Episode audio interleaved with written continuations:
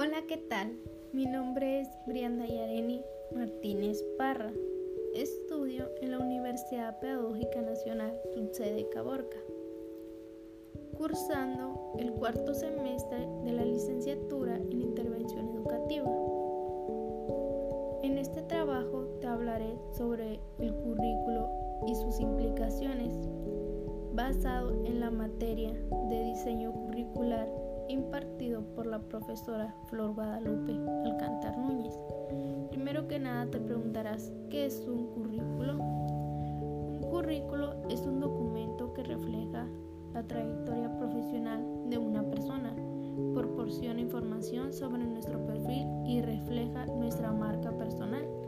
La finalidad de su elaboración es que la persona que lo recibe nos cite para la entrevista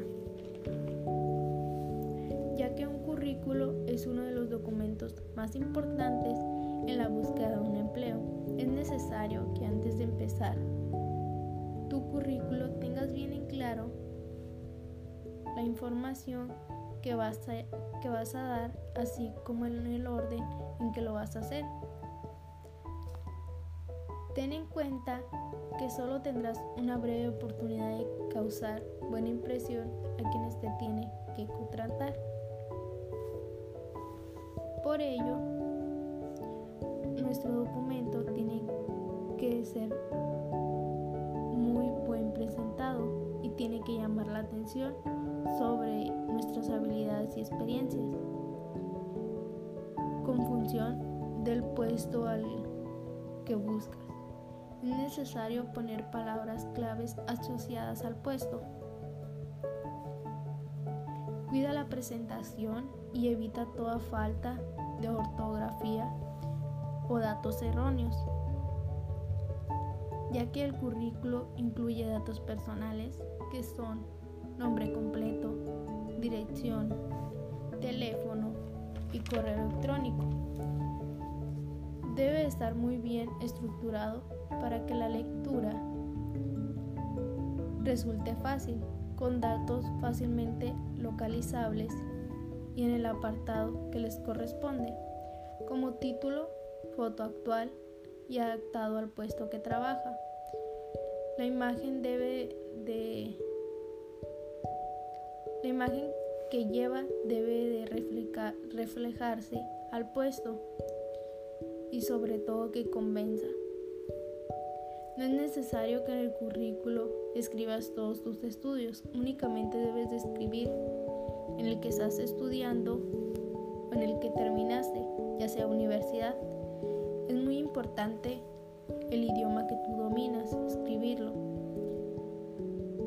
En competencias personales son todas aquellas habilidades que poseo y que son útiles para mi puesto.